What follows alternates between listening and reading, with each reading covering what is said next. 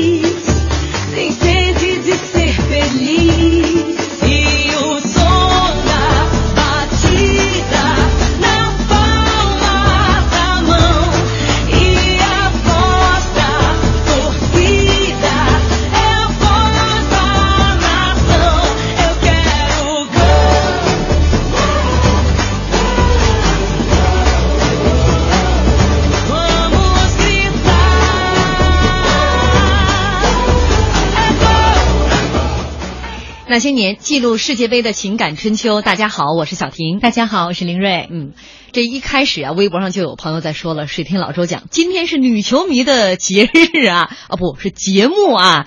没错啊，这个世界杯连续这是做到第二周，每天都是一个小话题。我们虽然是世界杯系列啊，每天这个小话题只有今天这个小话题，我终于开始兴奋了。嗯，今天这个，我觉得我今天的微博是这两周以来写的最好的、最动情的一次。我是说出你心里话了是吗？对对对，世界杯之所以可以让全世界为之狂欢，那是因为男人、女人各得其所。男人看球场上的足球，女人看球场上的男神。嗯，巴乔、贝利、罗纳尔多、贝克汉姆，每个人的心中都有一位绿茵场的男神。你的男神又会是谁？本周那些年世界杯系列，今晚我们来说一说我的世界杯男神。欢迎你在新浪微博检索“经济之声那些年”来和我们沟通。那我们今天节目当中的两位嘉宾，一位啊申鹤，先来跟听众朋友打个招呼。大家好，我是女球迷申鹤。哎，申鹤其实有很多重身份。呃，创业的身份，呃，然后自媒体节目主持人的身份，因为最近一直在录《申小姐遇上世界杯》，嗯，特别资深的一个女球迷，对对，所以今天我的男神，如果我接不上话茬的时候，你替我说啊。另外一位就是我们的老朋友了啊，经济之声评论员雷佳业，佳业跟大家打个招呼。大家好，我是经济之声的评论员雷佳业，就是平时可能在下午的天下公司节目中间，有时候时不时会说一下足球，但是不过瘾，只有二十分钟。没错，今天这个地方是一个小时，足够让我们说，而且后后三天还有，就大家可劲儿听吧。好，今天既然说到这个大家心目当中男神，肯定先来听听两位啊，你们心目当中世界杯男神分别是谁？申鹤，你先开始吧。我的世界杯男神真的是就是绞尽脑汁，我觉得很多。从最开始看世界杯，一直到现在，怎么也有十几年时间了。其实说实话，但是我觉得，呃，总结一下，让我印象最深的以及陪伴我成长的，我觉得是两位，一个是皮尔洛，一个是克洛泽。啊，皮尔洛、克洛泽。嗯，好，嘉业。其实就刚才你也说了啊，就是女人评选男神其实是很好评的，就是外形、球技、长相。嗯。但是对于男人来评男神的话，你确实就很难。其实对我们标准就只有一个，就是这个人能不能感染我们，尤其是对于我们这种男球迷来讲。我我心中的男神有两个，基本上也是伴随我看球的成长史。一个是巴乔，刚才你也提到了，小便一输变帅，意大利王子。第二个是就是球技最好的。罗纳尔多，兔牙，零二年世界杯的冠军。嗯，所以说这两个人基本上是我认为我心中的男神。嗯，就是这个巴西的这个大兔牙罗纳尔多。对对对，阿福头嘛，二零二年的时候输了一个阿福头。嗯，这是你心目当中男神。其实这个林睿昨天跟我讲说，呃，小婷姐，你说一下你心目当中的男神。我说你们先挑吧，我年龄大了，挑剩下的给我就行。但是后来我我问了一下林睿，跟他沟通了一下，我就突然发现你们选的是男神吗？林睿，说一下你心目当中的男神。哎，我今天选的男神，一个是齐达内，一个是梅西。嗯，其实你你这两个男神，从从我理解来讲的话，他其实，呃，从外形来讲的话，梅西不高，没有一米七。所以其实我们两个应该对调一下，巴乔更应该是我们女性心中的男神，对吧？然后齐达内虽然有一米八六、八七的身高，但是是吧，头发不是特别多，而且面部比较冷峻。我就喜欢王石这个发型。这 个萝卜青菜各有所爱。你看，只后来我发现，只有我是外貌协会的，因为我选的。贝克汉姆，嗯，然后还有 C 罗，嚯，是吧？这两个绝对是够分量的男神。所以我在想，就是大家评选男神的标准究竟是什么？嗯，申鹤，你的这个评选标准呢？我觉得我的标准一一个是他们跟我的青春记忆有关，嗯啊，就是一路陪伴我成长，最痴迷足球的那段日子，就是爱上足球的时候，爱上足球的时候，他们就在，一直到今天，他们仍然在赛场上。嗯，这可能是第一个原因。第二个原因的话，克洛泽，我觉得很快就不会再赛场上了。今年应该是最后一次了啊！下一届世界杯他可能参加不了了。嗯，而且皮尔洛也应该也是最后一届了。他自己说了，对，嗯，对。但皮尔洛也说了，因为现在意大利正是青黄不接的时候，没准两年之后的欧洲杯他也可能参加。但是说句实话，像皮尔洛这种类型的球员，打到现在这个岁数。我觉得打两再打俱乐部打两年可以，但是说在在国家队的话，还得看就是国家队是不是还需要他，或者他需不需要再来国家队。嗯，三所以这两个人，我觉得在我看来都是很有王者气质风范的这种人物。嗯，我是很喜欢这种气质的男人。啊，对，王石范儿吗？跟我的其他队异曲同工。就我喜欢的男人，不男神，男 男神，其就是巴乔来讲的话，我觉得。呃，因为他巴，我认识巴乔，他大概是从这个九四年开始，因为那个大家都很印象很深了。九四年世界杯决赛是在美国打的，嗯，决赛意大利对巴西，当此前此前那个巴乔是一路过关斩将，带领意大利基本上是靠一个人力量把他带到了这个决赛，嗯，但是英雄。就是要有在要有一个特殊的场景的结局是吧？射点球的时候，巴乔一脚踢飞了。当时这个印象就有张照片，嗯，那个照片巴乔叉着腰，嗯，背对着这个镜头。他他他的脸好像是一个半侧面，半侧面。旁边有一位巴西的门将塔法雷尔，嗯，双手指天跪在地上，这一站一跪，当时真的特别感人，很多人都流下了泪。然后我就是从那个时候。开始知道有巴乔这个人，但是真正开始喜欢上他还不是这样。真正喜欢上他是因为我哥，当时我也是第第一次接触足球嘛，送我一件 AC 米兰的球衣，后面印着巴乔的号码。我说 OK，那就是他了，这就是我的足球的初恋。你就是撞大运撞上了。你要是买一个其他的号码，你就喜欢上别人了是吧？铁打的银牌流水的兵，我挺喜欢 AC 米兰的。当当时恰好在世界杯之后，巴乔。当时遭遇人生的最高最高峰，然后跌落，慢慢跌落了。嗯，那个时候转回 AC 米兰，我就说 OK，这就是我的菜，这就是我的菜。嗯，所以我是觉得那时候巴乔是俘获了好多女球迷的心，嗯，悲情的英雄。我我我旁边很多的男生，就是这个巴乔绝对是这个老少通吃、男女皆爱的这种球员。就是他的技术，不光是女球迷，女球迷爱他的外表，嗯，但男球迷是爱他的技术。你不要把我们女球迷说的那么浮夸嘛，我们也是讲对 讲战术的。和梅西就可以证明这个啊。说你的大兔牙罗纳尔多，罗纳尔多其实怎么说呢？如果说呃这个巴乔是我的初恋的话，罗纳尔多只是让我找到了一个对足球纯粹的一个爱。其实呃我其实应该按按道理说我是不应该喜欢罗纳尔多，为什么？他是我在我最讨厌的一个球队中间。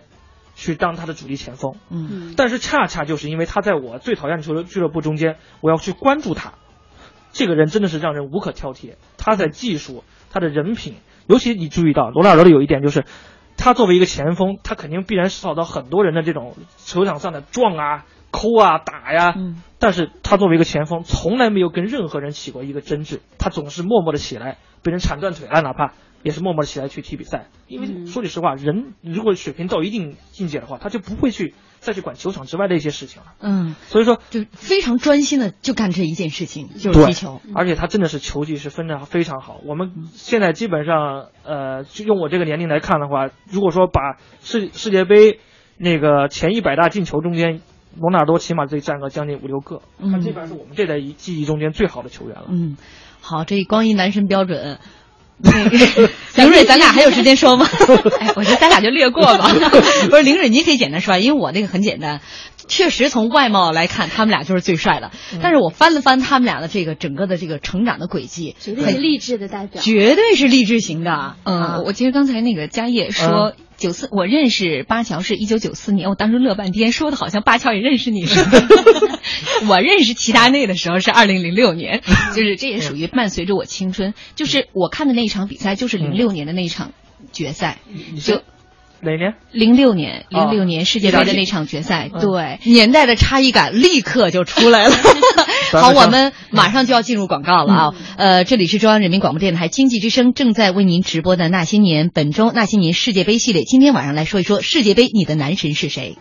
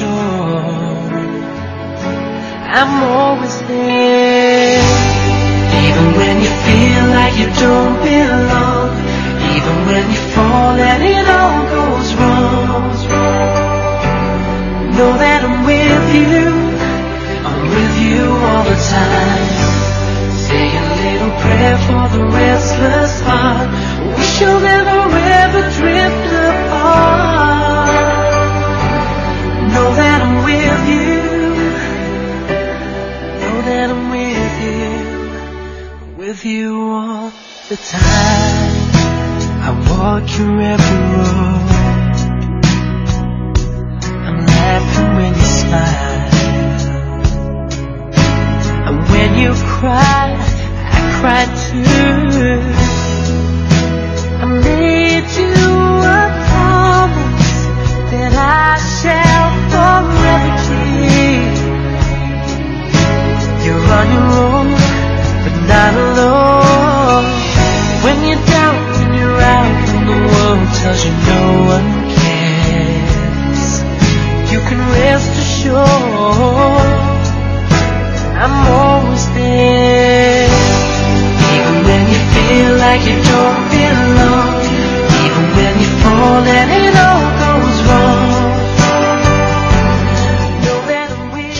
一首歌，是今天嘉业推荐的。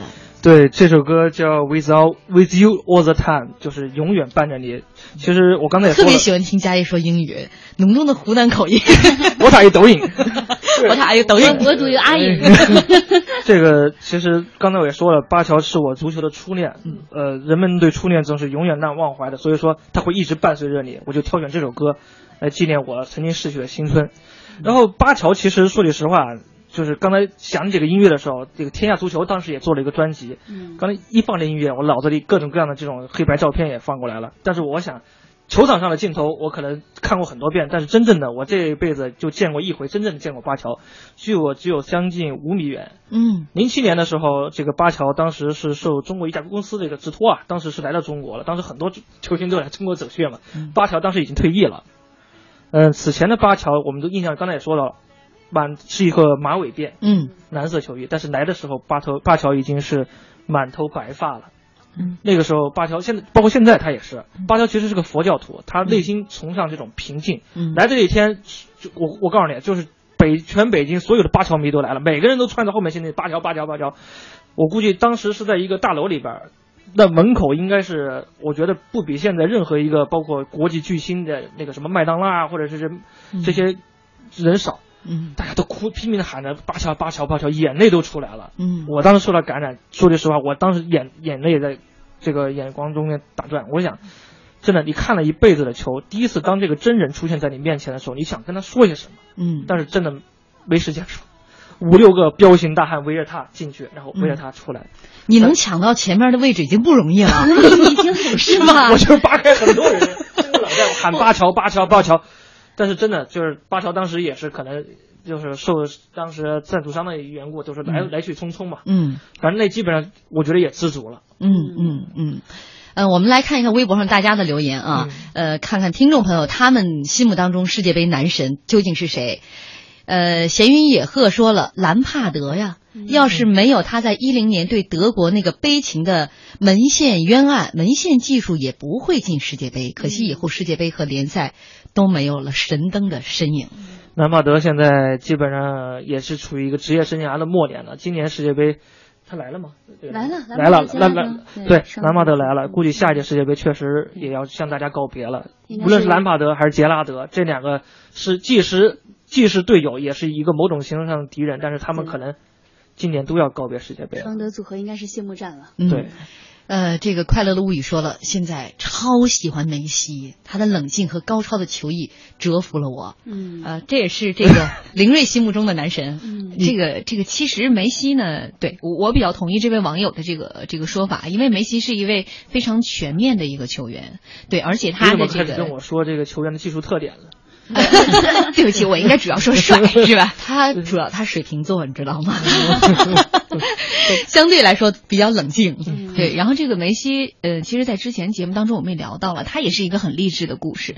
他在小的时候，就是十一岁的时候，被诊断出了相当于这个骨骼发育不良，就是俗话称侏儒症。哎，对我们虽然不愿意这么去说他啊，呃，但是确实他属于这个小的时候身体上是有一定的缺陷的。当时据说很多俱乐部是相中他，想要留他了，但是因为他的这个病。花费非常的昂贵，很多俱乐部就这样望而却步了。最后是在他十三岁的时候被巴萨这个主教练给相中，然后自此之后就开始了他在巴萨的这个整个的过程。嗯，也是一个相当励志的故事。其实足球足球这个运动之所以好，就是在于他对这个身材的要求不是特别高。你会注意到很多矮个儿球员，他其实也有自己的春天。就是每个每一种身材可能。在这个足球场上都有它特殊的优势。对呀，你矮的话，你就步频就就快呀，然后你速度就你重心就低呀。嗯，所以说你看马拉多纳身高也不足一米七。咱们之前上一周说谁来着？两个脚中间这两两只差了差六公分。他说的是现在现役球员还是？不是不是过去加林查。啊，对对，加林查，巴西队的小鸟加林查，他那个左腿比右腿是短了将近六公分，六公分。但是人家在做假动作的时候非常容易骗过对方。所以说足球它确实就是一个。任何人都可以玩，无论是你来自贫民窟，还是你是富儿富富人的后代。嗯嗯嗯。呃，朱大牌说了，意大利金童德尔皮耶罗是我心目中永远的绿茵场英雄，更是伴随我成长的精神导师。他没有巴乔的忧郁眼神，也没有因扎吉的飒爽英姿，但有他在的蓝衣军团总是让人无比安心。嗯，他是全队的灵魂和精神支柱。十八年铸就的。斑马王子教会我忠诚、责任、低调、坚韧、奉献和永不放弃。有时候真的，你的这种我们说是男神，但他可能更多的给我们带来的是一种精神上的鼓励和支撑。嗯，比如说我刚才说到皮尔洛，其实皮尔洛他也自己说到，这一生对他来说影响最大的两个人，其中一个就是巴乔，对，另一个是当时他在 AC 米兰的主教练。巴乔是因为，呃，我觉得他也继承了巴乔身上那种王者气质，其实是一脉相承的。两个都很所以今天我说我很喜欢皮尔洛，其实也是在向巴乔致敬。因为那个时候，然后他说的第二个对他印象很深的是他的 AC 米兰主教练安切洛蒂。对，皮尔洛当时在 AC 米兰也非常不得志，但是是主教练给他重新定位了他的位置，让他踢了后腰，对吧？对。所以应该是从皮尔洛开始，我觉得他是重新定义了后腰这个位置。他是当时评选的一个世界上就是推动足球往前走的，嗯，二十五个。人中间的一个，对，你看足球那么多运动员，只有二十五个人，他是改变足球的进程的一个人。你们俩说的这么专业，是想把两个主持人排除在外吗？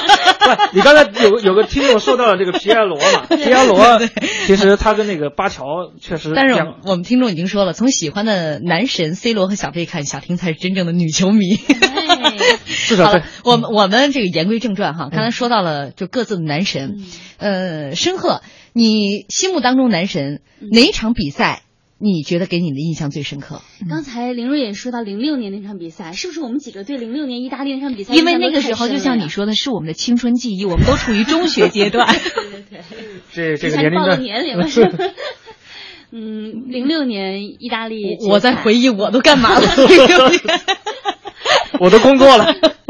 那场确实皮尔洛的印象太深了，嗯，而且那年是铜球奖，但是他对整场比赛的串联也好，包括一直到今年的这场比赛，就是刚才突然想到一个瞬间，就是我觉得男人最动情的一刻，可能不是他举杯那一刻，嗯，很可能是他悲情那一刻。所以刚才我们很陶醉于巴乔的那一场背影，背影，对，低头的背影。皮尔洛更是了，就今年这一场最后一场。呃，结束结束哨音响起之后，他去拥抱布冯，呃的那个瞬间，确实太让我心碎。这两个球员是一起打起来的，就是从小一直打到大，然后一直都是国家队队友，然后同时也是俱乐部的队友。对。然后两个人可能今后都可能参加不了俱乐部。你像这种都是很大好友，这种确实让人容易。男人之间其实讲友情，真的是这一点。有时候跟爱情还是不一样的，这是肯定的。而且巴乔刚才说从黑发剃到白发，嗯，呃，皮尔洛更是从青葱少年剃，对，踢到了满脸胡渣。我觉得申鹤今天好像特别感慨哈，也是做了这么这么多期这个申小姐遇见世界杯，是就是感触很多，感觉世界杯给我们带来的可能不仅仅是看球的快乐，更多的是一种情感。你通过记忆那种不间断的那种经典画面来唤醒当时，哎，我是在干嘛？我是在干嘛？我的每个阶段都在理解这个足球也是不一样的。你比如说我当时。九四年时候看足球，那个时候就傻小子看球，哎，谁进球谁高兴。当时我们真正在球场上踢球的时候，你一脚能踢过中场，可能就是一个好球。但是到后边，你看巴乔那个球为什么不进？那为什么那么悲伤？你会知道这里面一个球对于一个对于巴乔来讲会有多重要。巴乔其实，在九八年的时候，他当时已经处于一个职业生涯的末年了，嗯，头发也剪了，就那个长辫，就是世界杯之后他就把这个剪掉了。大家很多人当时为女球迷、男球迷都为此神伤，说巴乔一个变帅怎么没有辫子呢？很多人真的是黯然神伤。但是那个时候，巴乔即使在处于职业生涯末年的时时期，他也想着我要进国家队，我要为国家效力。嗯，当时我印象特别深，就是巴乔在进国家队之前，在打世界杯之前受伤了一个特别严重的伤。嗯，他当时在的这个俱乐部也是一个特别不起眼的俱乐部，但是大家都认为巴乔。九八年世界杯根本就不可能来了。当时有刚才说的皮耶罗，有因扎吉，有维耶里，任何人都不会想到巴乔。但是巴乔就是依靠自己当时坚强的意志，嗯，然后首先是拼命的去锻炼，嗯，然后打动国家队主教练，最后的一刻赶上了世界杯的末班车，然后才去参加世界杯。而且世界杯上还有一个镜头让我印象深刻，就是怎么了？因为九四年他是打飞了点球，对吧？嗯，然后在九八年的时候，在打八分之一决赛的时候。特意打点球的时候，巴乔要求我第一个去上，嗯，我要解开四年前我的心魔，嗯，那多难过！以前是决赛啊，天哪！这个时候的巴乔就是特别淡定的走在那个球前，特别淡定的一脚把球推进去了。然后最要命的就是，虽然他虽然这场比赛意大利也输了，后面是另一个叫迪比亚吉奥的一球一一脚把这个球踢到这个横梁上，但是巴乔过去拍拍他肩膀，嗯，说哥们儿没什么，嗯。男人就应该看得淡一点，有担当一点。对他算是终于跨过了自己心里的那个坎儿。就是作为一个能够影响人的，就是有那种偶像级的这种男神的话，我觉得能打动人，绝对是他最重要的一点。对于我们这种男球迷来讲的话，嗯，呃，这个微博上很多朋友在讲哈，这个比埃尔霍夫的经典之战必然是九六欧洲杯决赛了。啊！德国队零比一落后，下半时替补出场扳平比分，加时赛的时候打进国际足球史上第一个进球。这一看就是一个资深球迷。麻烦您把名字换成中文行吗？比埃尔霍夫是我的另一个男神。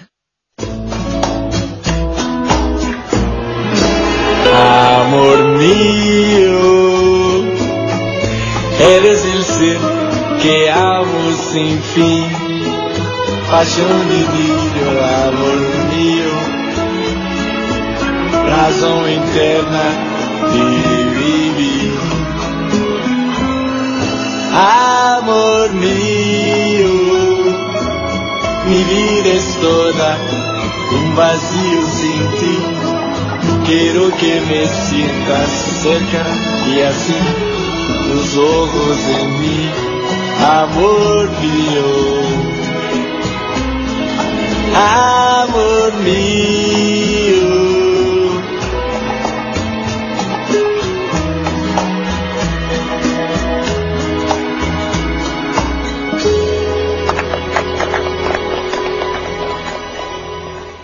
大家能想到吗？这样一首歌，听着挺像专业歌手唱的，竟然来自 C 罗。嚯、，C 罗也会唱歌啊！真是第一次听见他第一次开嗓听到吧？这里是中央人民广播电台经济之声，正在为您直播的《那些年》，本周《那些年》世界杯系列。今天晚上我们来说一说我的世界杯男神。欢迎您在新浪微博检索“经济之声那些年”来和我们沟通。呃，很多朋友都在问，其实我们之前放的上一时段哈，嗯就是唱巴乔的那首歌，嗯究竟是什么？就微博上我们有一位老朋友水天老周，每天我们这歌曲一放，他立刻就给出链接。嗯如果大家想知道这首歌从哪儿能找到，在我们微博上水天老周的留言里面，你们可以翻看一下啊，就能够找到这首歌的出处。呃，很多朋友都在说他们心目当中的男神。那其实刚才我想了一下，就是我们几个人选择的这些男神啊，我我选择的 C 罗，嗯。包括贝克汉姆，都是相当励志的。嗯，对，呃，这个看似申外貌鹤协会，对，看似外貌协会，但申鹤呢，就是包括这个家业，好像选择的都是家境相当不错的。罗纳尔多是贫民窟出来的，嗯。嗯，对，那可能可能就是说我的皮尔洛了，是吧？对，皮尔洛的确是富二代，家里确实相当相当可以。他家里是是钢铁大王。对，钢铁大王。但是你看，在这样的家庭环境下，皮尔洛还毅然决然的选择了足球，并且，但是在场上，皮尔洛其实显现出的是比较低调的一种姿态，而且更多的，我觉得他呈现出来的是一种贵族气质，对而且是一种领导气质。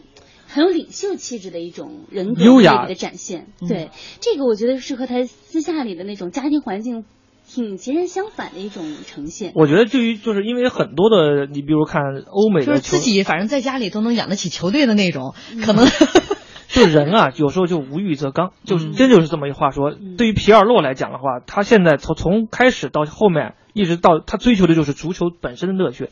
他不像就是咱们所说罗纳尔多也好，或者是其他也好，他们可能从小踢球，除了爱好踢球以外，还有一个心理想法就是要踢出来。嗯，小时候在贫民窟踢球真苦呀，可能踢足踢那个罐头，踢踢那个毛线，对，嗯。都有可能。对。就想有朝一日我要踢出来成为国际巨星，所以说带着私心去踢也能踢好。嗯。当然，这个东西就像奋斗似的，我们读书似的。嗯。但是从纯兴趣爱好出发的话，皮尔洛确确实实是嗯。当之所以我。看这个 C 罗哈，嗯。呃，跟贝克汉姆来比，这个贝克汉姆家境还可以啊，嗯。对。但 C 罗真的也是家境贫寒。对，他的这个自传里边，他姐姐讲说他们。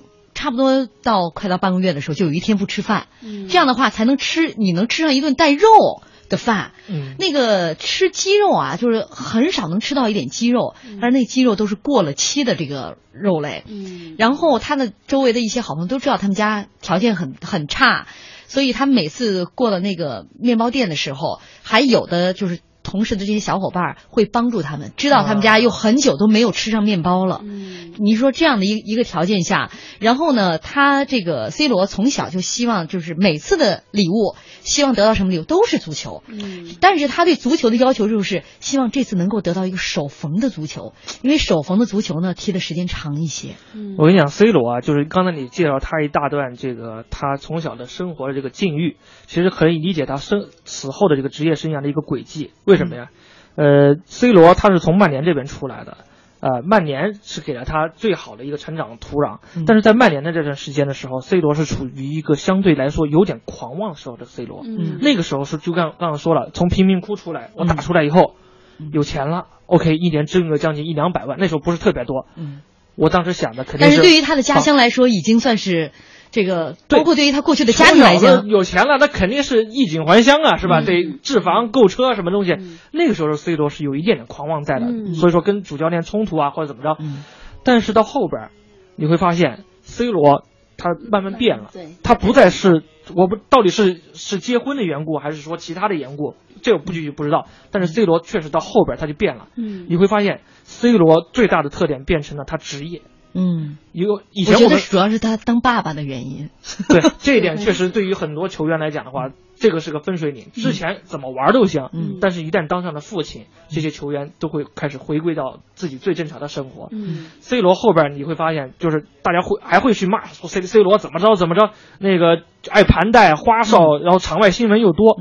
但是他后面有了一个小孩以后，你会发现 C 罗，大家听的最多就是，C 罗进了多少球，然后在球场上跑了多少公里，嗯，这是不是他最职业的一个什么？然后比赛输了以后，C 罗哭的像个小孩一样，嗯。嗯，变了，嗯。嗯，贝克汉姆和 C 罗，我觉得有几组数据。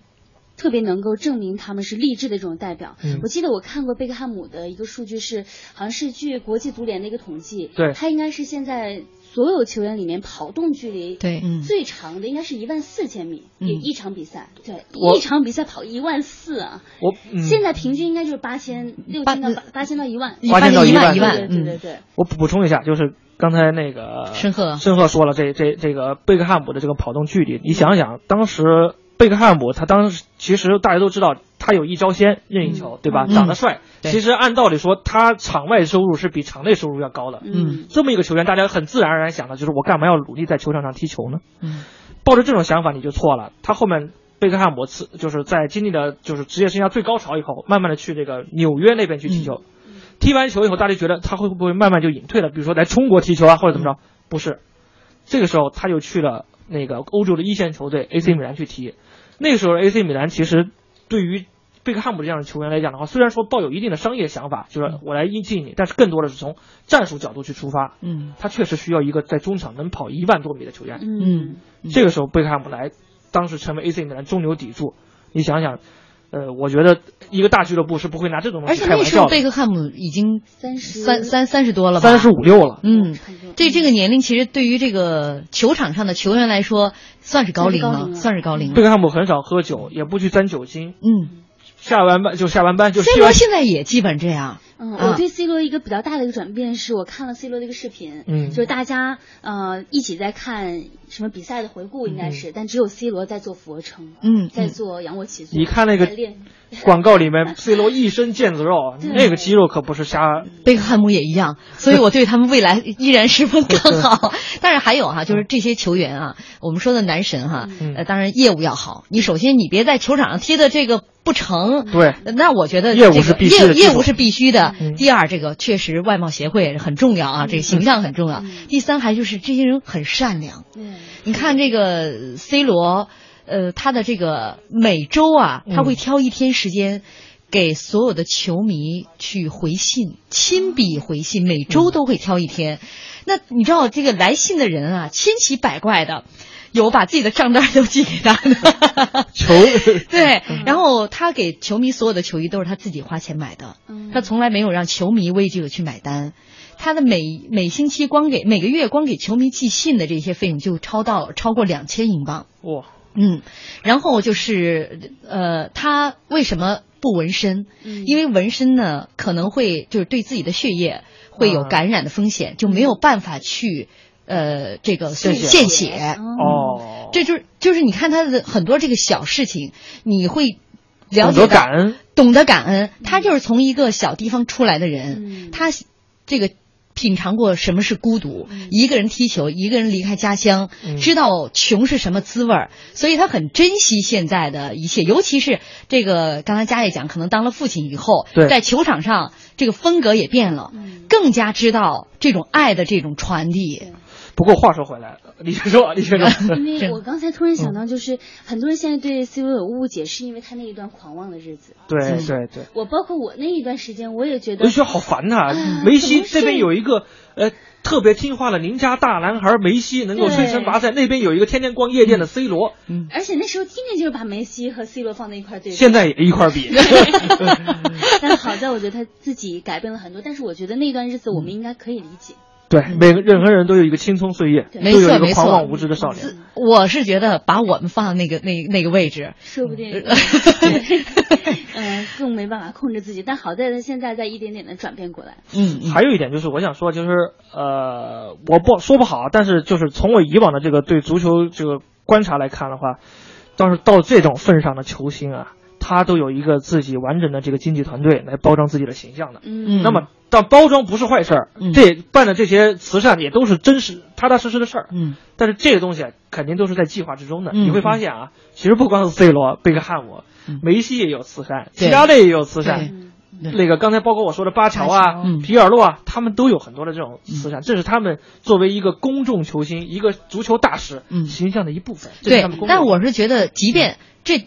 如果是包装，我们也乐而见之。对，就是这种包装，就这种包装是装，对，是我们欢迎的。嗯，你像这个 C 罗说，这个对他印象就是这可能职业生涯是人生当中特别重大的一次改变，就是当时这个东南亚的那一次海啸。啊，海啸当时有一个孩子在这个十九天啊。嗯没有吃喝的状况下，自己顽强的生存下来，七岁的小男孩。嗯，然后当他这个看到这个小男孩的时候，这小男孩穿的是一件就是他们这个葡萄牙葡萄牙队的这个七号球衣，就是他身背的这个这个球号，所以他那个特别震撼。他专门抽了一天时间，呃，其实那个孩子跟他父亲专门到了他们的球队来对。观摩过，嗯。然后他当时跟那个小男孩就讲，他说我一定会再见到你。嗯。他后来又到了这个小男孩的家里边去看他，跟他一起待了一待了一天，嗯然后跟这小孩一起玩游戏。这这个他就觉得这个孩子是一个很腼腆的孩子，他送给这小男孩一个手机，当时就问这个小男孩有什么愿望。这小男孩拿到手机之后，第一个第一个问题是把你手机号给我。多聪明啊！真是一个超有画面感的故事。嗯，所以说，我觉得这些这些人啊，我觉得其实都是确实都本性都是非常善良的人，而且做这些慈善。虽然说，即使有这种团队包装的种那个情况或者是可能性存在，但是我觉得这种东西对于任何一个球星来讲的话，都是一个正向的。我觉得这种东西就应该值得大力提倡。嗯，林睿都沉默半天了，一会儿专门给你时间说梅西啊。我说其他内行了？行，我们接下来广告。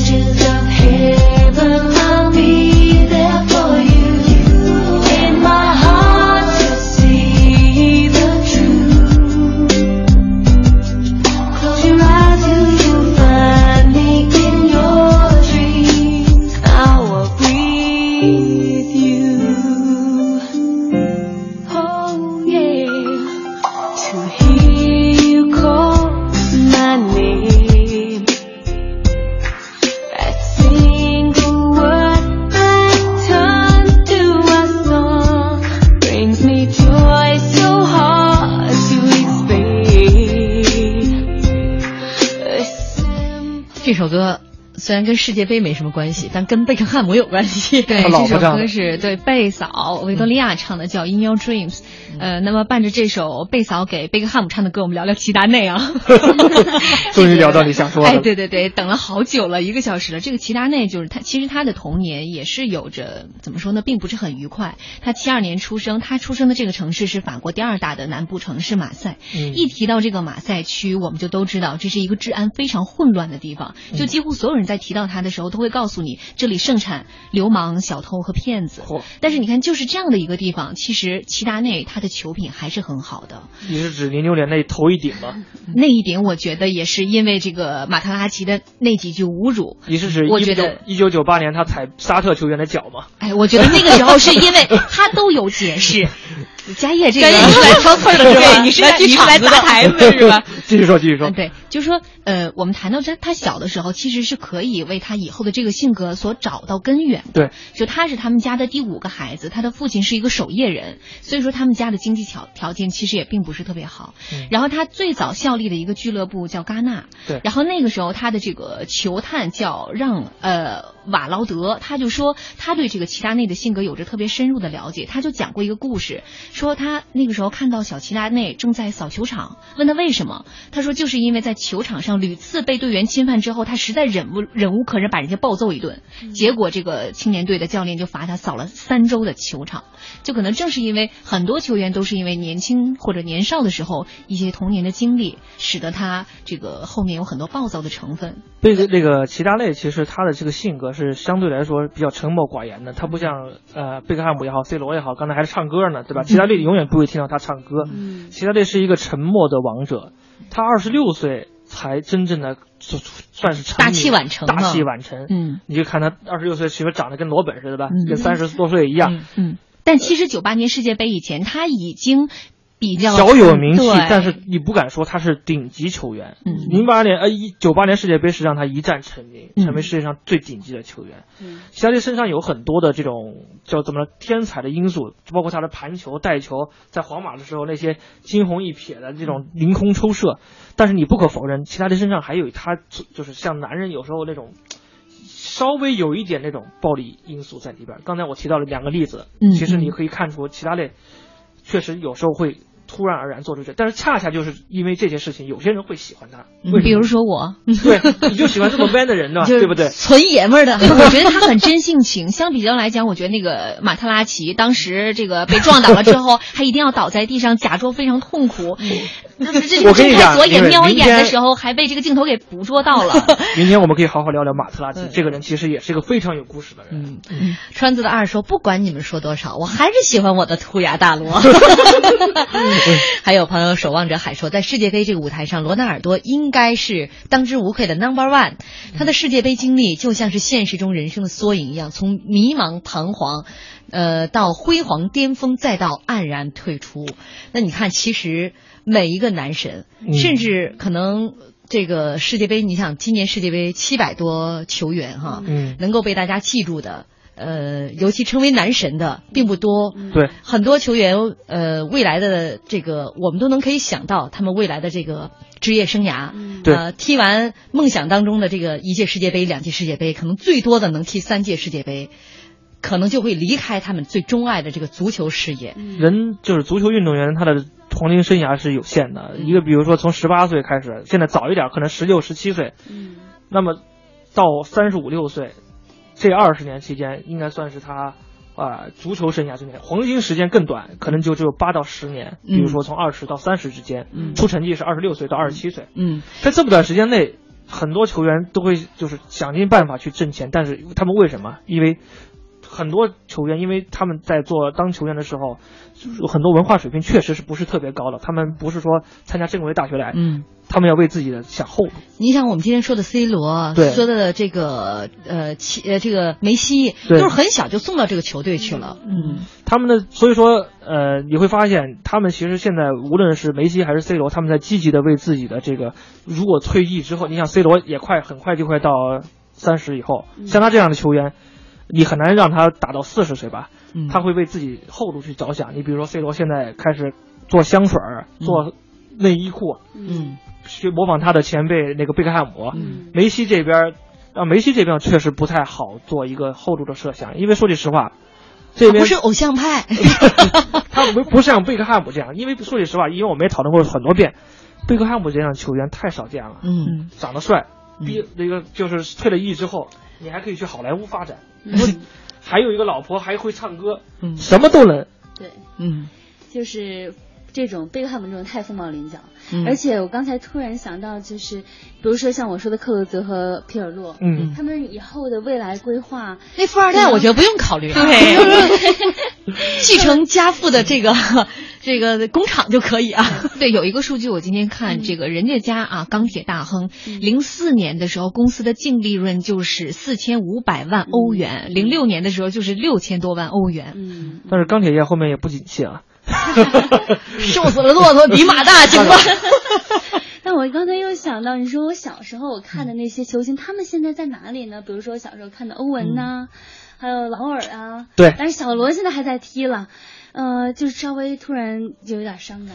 他们其实很多足球运动员，他们就是退役之后有各种各样的选择，其中绝大部分还是从事与足球有关的一些行业。嗯你比如说，呃，我要是当时在足球场上善于指挥大家，对足球理解比较透彻，当教练当教练去去，嗯。我口口舌比较好，就是嘴巴子利索。其实现在很多这个教练都是这个绿茵场上下来的这个曾经的运对啊动员，如果说我口嘴巴子比较利索，我当足球评论员，你看这些巴西世界杯，很多人都是以前退役的这种。会特别有的有名的球员，刚才说的欧文，他现在是 BBC 的特聘球员，嗯特聘解说员。对对对如果刚才昨天我们在节目中间还说到呢，现在在巴西，一个好的足球解说员一年还能挣将近五百雷雷亚尔，大概折合一千四百人民币，一百四十万欧元，也不菲呀、嗯只要你有这种想法，嗯你还是能够挣着钱的。还是不行，你去当球探；再不行，你去当那个青少年的这个教练。嗯如果实在实在不行的话，你就真的是做转行，比如说投资一些什么，呃，糖果店啊，投资一些其他东西，这些东西足球运动也有，但是成功的案例不多。嗯嗯嗯。哎呀，这个说到男神黯然离开足球场之后的各种选择哈，嗯，看来我今天选的男神还是对的。他们未雨绸缪比较多。但是贝克汉姆这样的男神凤毛麟角，太少了。嗯，呃，这个今天晚上嗯。德国跟巴西，对。呃，嗯。凌晨四四点。将会角逐这个最终呃，应该算是二分之一决赛的一个名额。决赛决赛。决赛名额，嗯。嗯。你们俩看好谁呀、呃，因为我世界杯之前就做出一个预测了，啊。我们那时候就是十六强、八强、四强，嗯。四强反正现在是对了仨，我最后反正就是荷兰对德国，嗯，然后最后那你看好德国呗。你你算不错的了，嗯。你比各种预测都靠谱的多，最起码你预测了两支都进了四强，对，对吧？德国和荷兰，嗯，嗯，家燕呢？我说句实话，因为从现在纸面上的这个实力对比来讲的话，德国队确实是比巴西队强，因为巴西队现在他的内马尔受伤了，对吧？嗯然后后防中间，呃，席尔瓦也是因为红黄牌停赛上不了。从纸面上来讲，德国占优，但是你千万别忘了，巴西队有个主场优势，嗯，这一点儿，呃但，是没准到四强的时候，主场优势就变成压力了。嗯压力就是动力。对于巴西队来讲的话，他什么大场面没见过，嗯而且还你别忘了，还有一条这个就是金科玉律，就是在美洲的举行的世界杯，还是美洲球队夺得。当然了，你可以说阿根廷夺得，但是我觉得巴西绝对不是一个轻易言放弃的球队。嗯我觉得这场比赛很有可能就是，当然了，德国队，我刚他刚刚说看好德国队，我提出德国队一个我不太看好的理由就是，这支德国队太喜欢打顺风球了，如果遇到逆风球怎么办？以前的德国队可能更加善于打顺风呃逆风球一点。还有，我觉得六个小时，呃，七个小时之后，嗯。八个小时之后，再 分享。我我在算时间，八个小时以后就能够分享。了。这个你们俩谁说的靠谱了？啊？明天来算。见的嘛，嗯，对，明天晚上我们见。呃，最后用浩浩乎平沙无垠的留言做结束。他说：“忠诚与热血，技术与执着，善良与细腻，美貌与悲情。绿茵场男神们各有特点，却无不给世人留下抹不去的记忆。那迸发的激情，那苍凉的背影，那曾经流过悲伤与喜悦之类的眼睛。”今天非常感谢两位嘉宾，也感谢我们的听众朋友。明天晚上世界杯系列，我们再见。